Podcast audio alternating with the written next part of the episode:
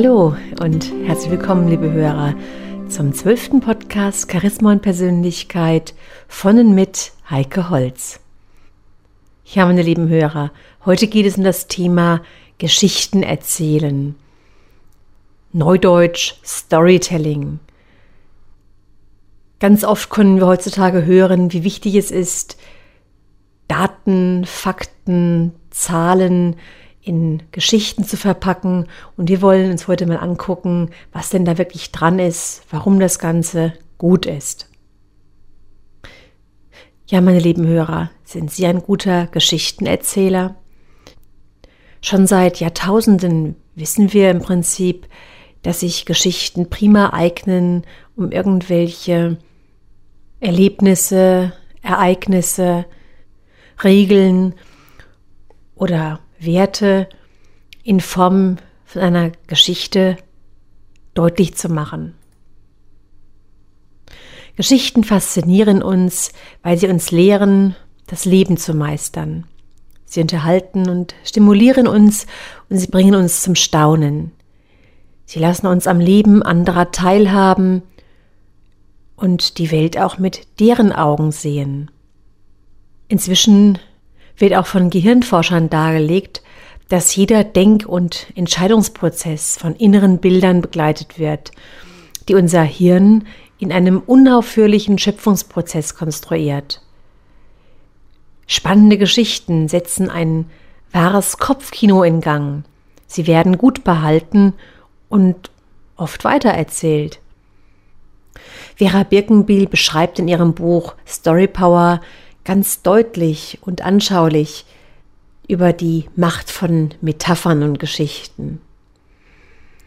Eines der mächtigsten Denkwerkzeuge stellen Analogien, also Vergleiche und Parabeln dar. Und zwar sowohl, wenn wir unser eigenes Denken beeinflussen möchten, als auch, wenn wir andere überzeugen wollen. Wir wissen ja, dass die Sprache das beste Überzeugungsinstrument ist. Und deshalb benutzten auch schon Buddha, Jesus und andere große Meister die Macht von Metaphern. Große Rhetoriker sprechen bildhaft, anschaulich, ja in Gleichnissen. Der Unterschied zwischen einem Gleichnis und einer Metapher ist ganz einfach.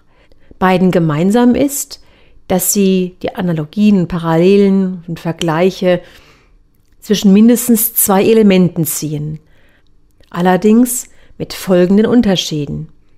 Ein Gleichnis ist die Schilderung einer Situation, also in Form einer Geschichte, mit deren Hilfe uns der Sprecher oder der Schreiber eine Analogie zu uns, unserem Leben, unserer Arbeit und so aufzeigt. Wenn Jesus zum Beispiel davon spricht, dass viele Samenkörner gepflanzt werden, von denen einige auf steinigen Boden fallen, andere vom Winde verweht werden, wieder andere an einer Stelle landen, die die Sonne nie erreicht, so dass nur wenige wachsen und gedeihen. Dann setzen wir ganz unbewusst die Samenkörner mit uns Menschen gleich und verstehen, was er eigentlich meint. Ja, und eine Metapher als Sprachbild erzeugt sofort eine klare Vorstellung. Das heißt etwas, das wir vor unser geistiges Auge stellen um es anzuschauen, es ist demzufolge anschaulich. Und diese innere Schau setzt uns ins Bild, so dass wir uns mühelos ein Bild dessen, was der Sprecher oder Schreiber meint, machen können. Und während die Vorstellungen zu abstrakten Begriffen wie beispielsweise Tugend, Ehre, Schuld, Erfolg von Mensch zu Mensch dramatisch abweichen können, sind die Vorstellungen, die Gleichnisse oder Metaphern in uns auslösen, wesentlich ähnlicher. Also spricht Jesus zu Bauern vom Samenkorn, zu Fischern von Menschenfischen und zu Menschen mit Viehherden vom guten Hirten, dann setzt er bereits vorhandene Vorstellungen in Bezug zu dem, was er hier und heute sagen will. Wenn wir also jetzt heute die Analogie ziehen, bedeutet das, nur wenn wir als Sender unserer Botschaften, also beispielsweise als Verkäufer oder als Chef, in ähnlicher Weise an die vorhandenen Vorstellungen unserer Empfänger also Partner, Elternteil, Freund, und so weiter anknüpfen? Können wir die Macht der anschaulichen bzw. gehirngerechten Sprache zum Wohle aller Beteiligten nutzen? Metaphern bestehen oft aus einem einzigen Begriff bzw. einer kurzen Redewendung. Also beispielsweise, es ist wie gegen eine Mauer zu rennen.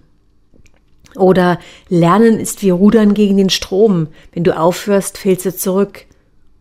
Und eine Ansammlung von Metaphern, das ist dann die Geschichte. Stories, Geschichten können informieren, motivieren, helfen, wenn sie uns Gleichnisse und Parallelen zu bestimmten Situationen, Dingen, Personen, Problemen in unserem eigenen Leben anbieten.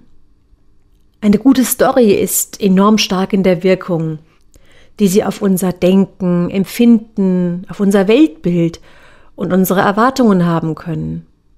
Mit einer Story können wir sowohl die Vergangenheit als auch die Gegenwart besser verstehen.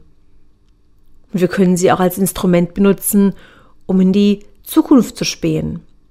Wir können eine mögliche Zukunft probeweise durchtesten, denn wir können bei einer Story weit offener reagieren als bei harten Fakten, die uns oft zu vorschnellen Widerspruch reizen. Bei einer Geschichte fällt es uns leichter, unser Urteil in der Schwebe zu halten und bis zum Ende zu warten. Dann können wir ganz in Ruhe feststellen, ob etwaige Einsichten dieser Geschichte auch auf unser Leben zutreffen könnten. Eine Story erlaubt es uns also, erst am Ende selbst herauszufinden, was wir denken. Ja, und ganz viele Stories bieten wunderbare Gleichnisse an, die eine große Lehre und Einsicht in eine kompakte, transportable Idee packen, die man mit sich herumtragen kann. Ja, und auch kann man eine Story jederzeit wiederholen, hervorholen, sie erneut betrachten, durchdenken oder auch bei Entscheidungen für den Rest seines Lebens berücksichtigen. Und Sie kennen das vielleicht auch, dass Ihnen vielleicht die eine oder andere Geschichte, eine Fabel, eine Legende irgendwann einmal so wichtig gewesen ist, dass Sie sich immer wieder an sie erinnern, Stories können auch als Vehikel für Ideen dienen. Nehmen wir einmal an, wir wollen jemandem etwas erklären. Jetzt können wir zum einen versuchen, nackte Fakten, also Informationen aneinander zu reihen, aber wir wissen aus Erfahrung, dass dieser Weg nicht optimal ist. Haben wir hingegen zu diesem für uns wichtigen Punkt eine tolle Story mit Personen, mit denen unsere Mitmenschen sich identifizieren können, dann wird es leicht. Denn nun können andere das, was wir sagen, wirklich nachvollziehen. Nehmen wir an, Sie wollen eine Person trösten, die sich bei Ihnen Rat holen will. Sie kennen sie gut und können ihre Leistungsfähigkeit gut beurteilen. Einerseits begreifen Sie, dass sie sich große Sorgen über ihre Fertigkeiten macht, andererseits halten Sie diese Sorgen für völlig absurd. Nehmen wir nun an, Sie führten ein normales Gespräch, in dem sie ihr klarzumachen versuchen, wie okay sie doch in ihren Augen sei. Das heißt, sie versuchen sie zu überzeugen, indem sie reden, beziehungsweise auch vielleicht überreden. Denn je mehr sie zuhören, desto mehr kann die Person von ihren Ängsten sprechen. Sie wollen sie ja aus diesem Gefühl retten, also reden und reden sie und merken enttäuscht, dass es nicht viel bringt. Und nehmen wir mal an, sie versuchen es mit einer Story. Sie versuchen also nicht, der Person einzureden, ihre Sorgen seien Quatsch, sondern sie sagen, weißt du, das erinnert mich an eine Geschichte.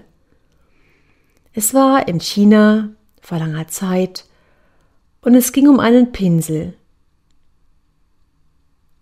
Im alten China konnte jeder Bürger sich zu besonderen Prüfungen anmelden, wenn er in den Staatsdienst wollte.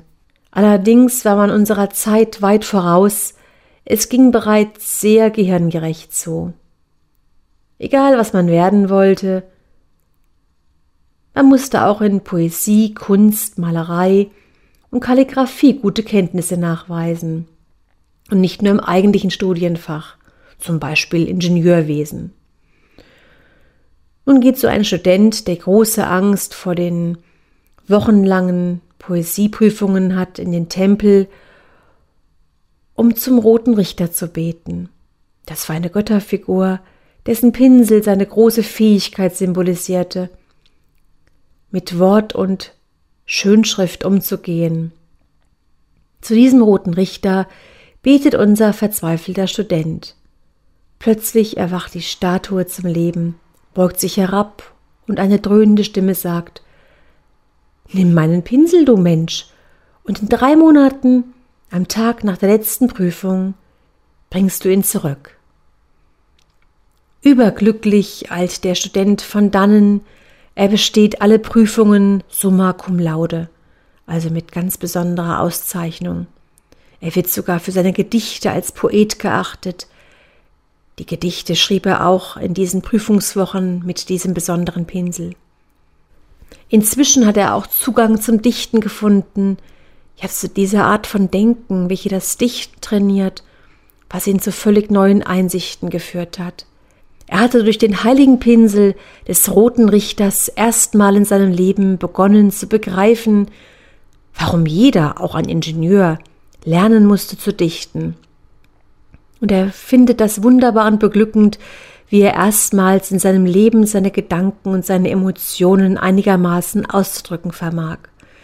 Ja, er hat den Sinn vom Gedichteschreiben begriffen und er möchte gerne weitermachen, aber ohne den Pinsel des roten Richters. Schon Tage vor dem Abgabetermin überwältigt ihn die Verzweiflung, aber der Tag rückt immer näher, an dem er den Pinsel zurückgeben muss. Er schreibt noch so viel wie möglich, solange er noch den Pinsel hat, aber es wird ihm von Tag zu Tag klarer, dass ein Leben für diese Gedanken, die er alle hat, nicht ausreichen würde. Dann ist es soweit. Wieder geht er in den Tempel und betet.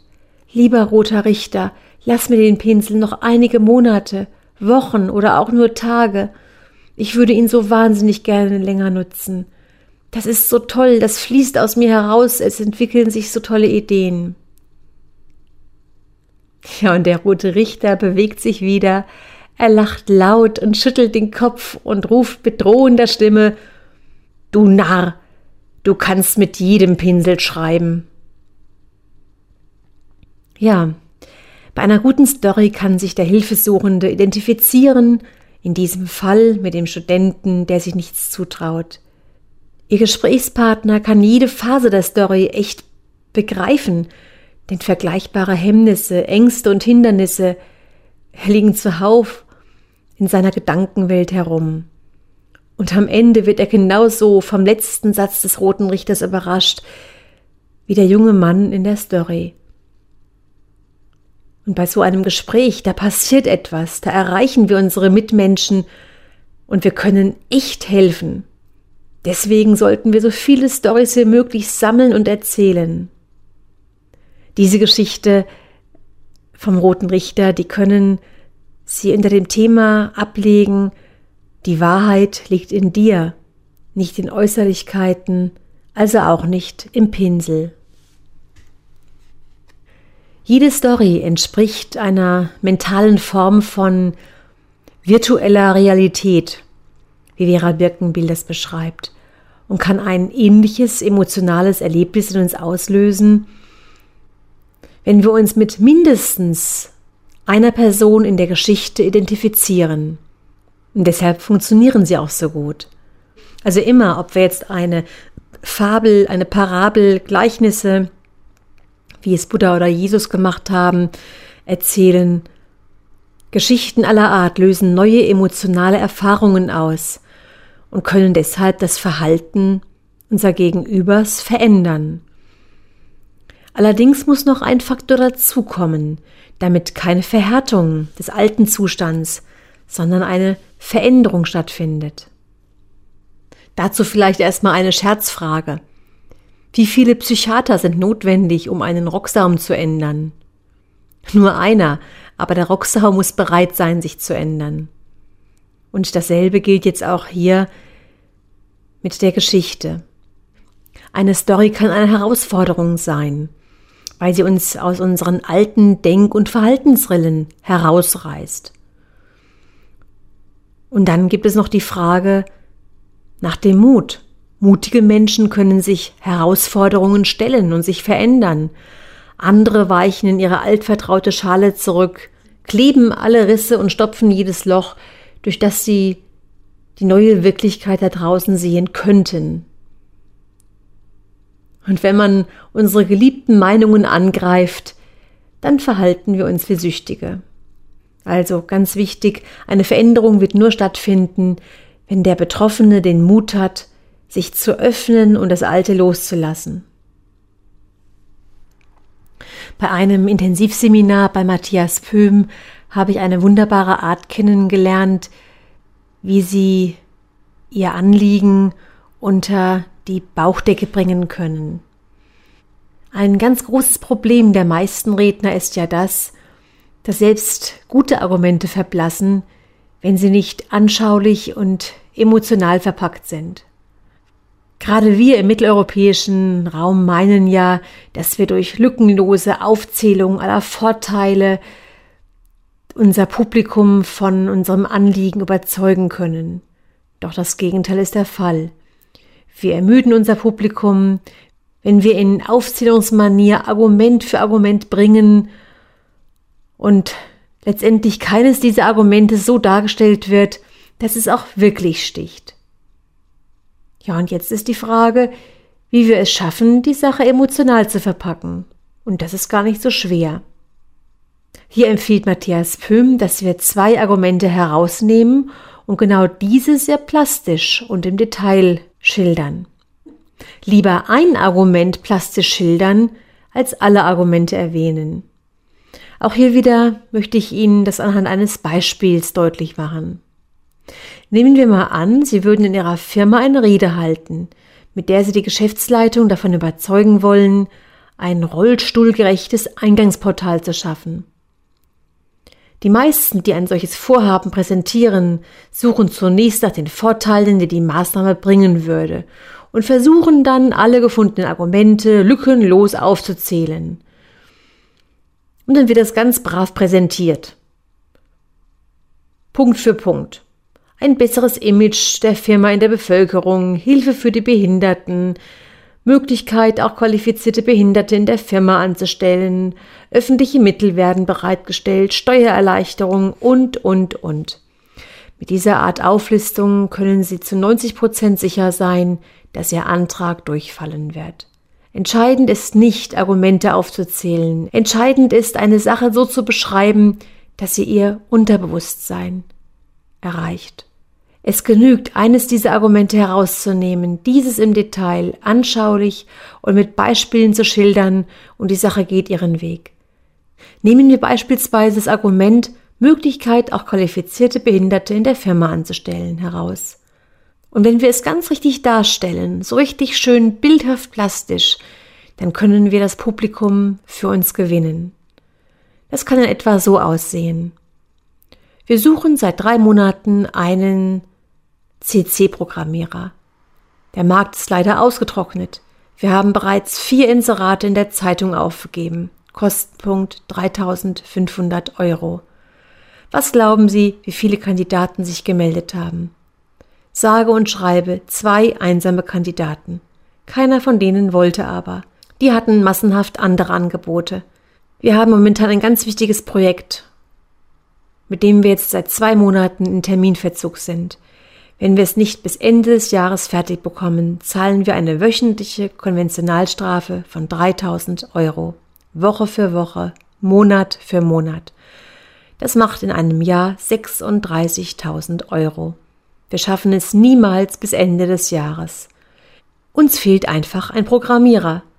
Es gäbe aber einen Weg, um an qualifiziertes Personal heranzukommen. In einem Behindertenzentrum werden mit der neuesten Technologie Programmierer aller Art ausgebildet. Wir könnten dort einen Mann für uns gewinnen. Theoretisch. Aber in der Realität geht das nicht.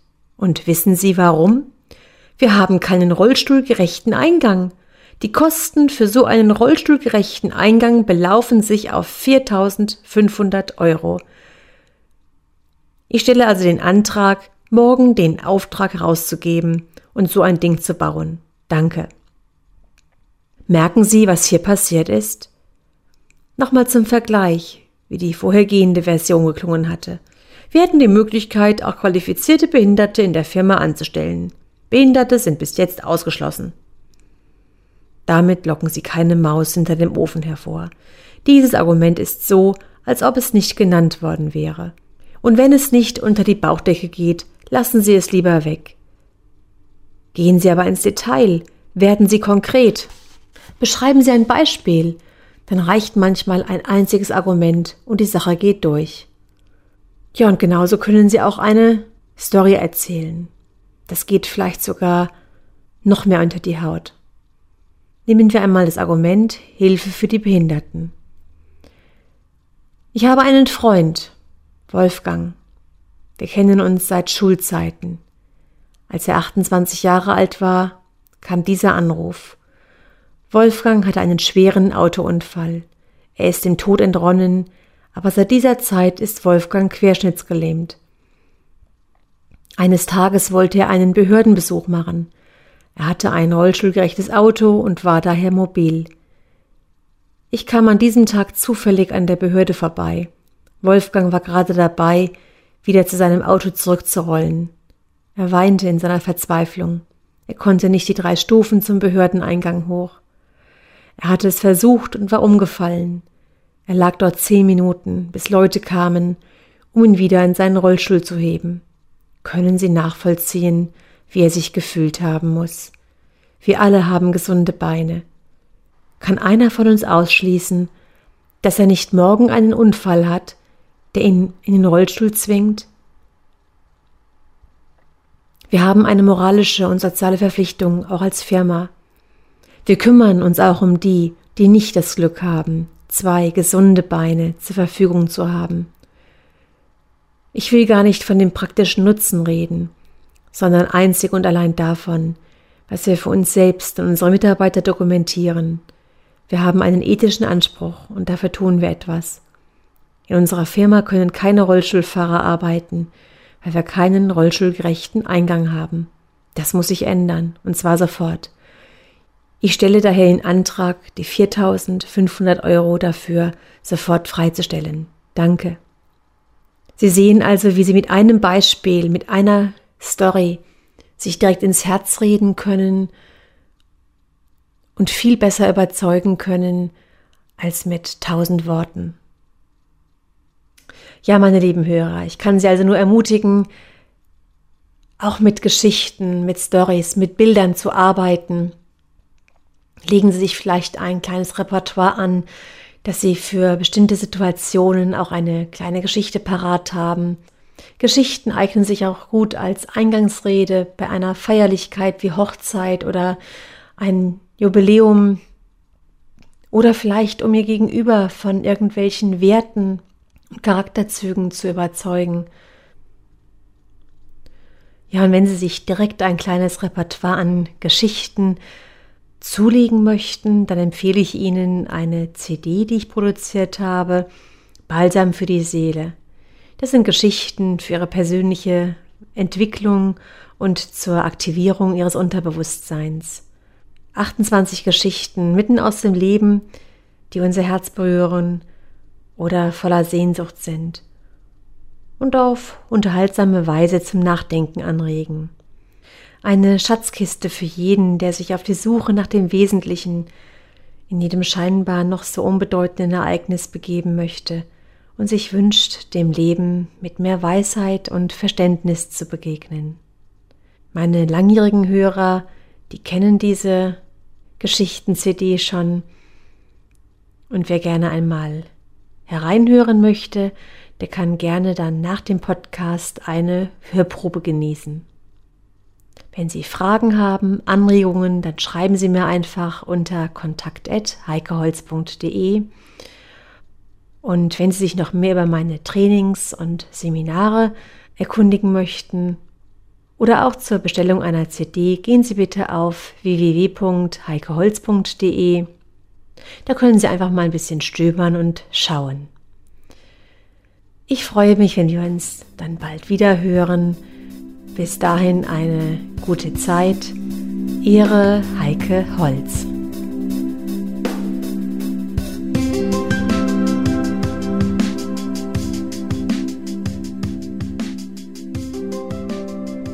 Und jetzt kommen wir zur Hörprobe.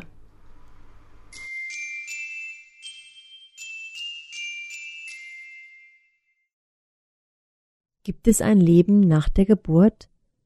Ein ungeborenes Zwillingspärchen unterhält sich im Bauch seiner Mutter. Sag mal, glaubst du eigentlich an ein Leben nach der Geburt? fragt der eine Zwilling. Ja, auf jeden Fall, hier drinnen wachsen wir und werden stark für das, was draußen kommen wird, antwortet der andere Zwilling. Ich glaube, das ist Blödsinn, sagt der erste. Es kann kein Leben nach der Geburt geben. Wie sollte das denn bitte schön aussehen? So ganz genau weiß ich das auch nicht. Aber es wird sicher viel heller als hier sein.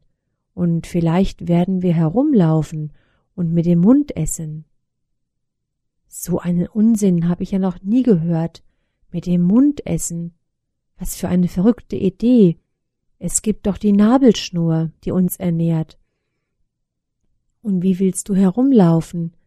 Dafür ist die Nabelschnur viel zu kurz. Doch, es geht ganz bestimmt. Es wird eben alles nur ein bisschen anders. Du spinnst.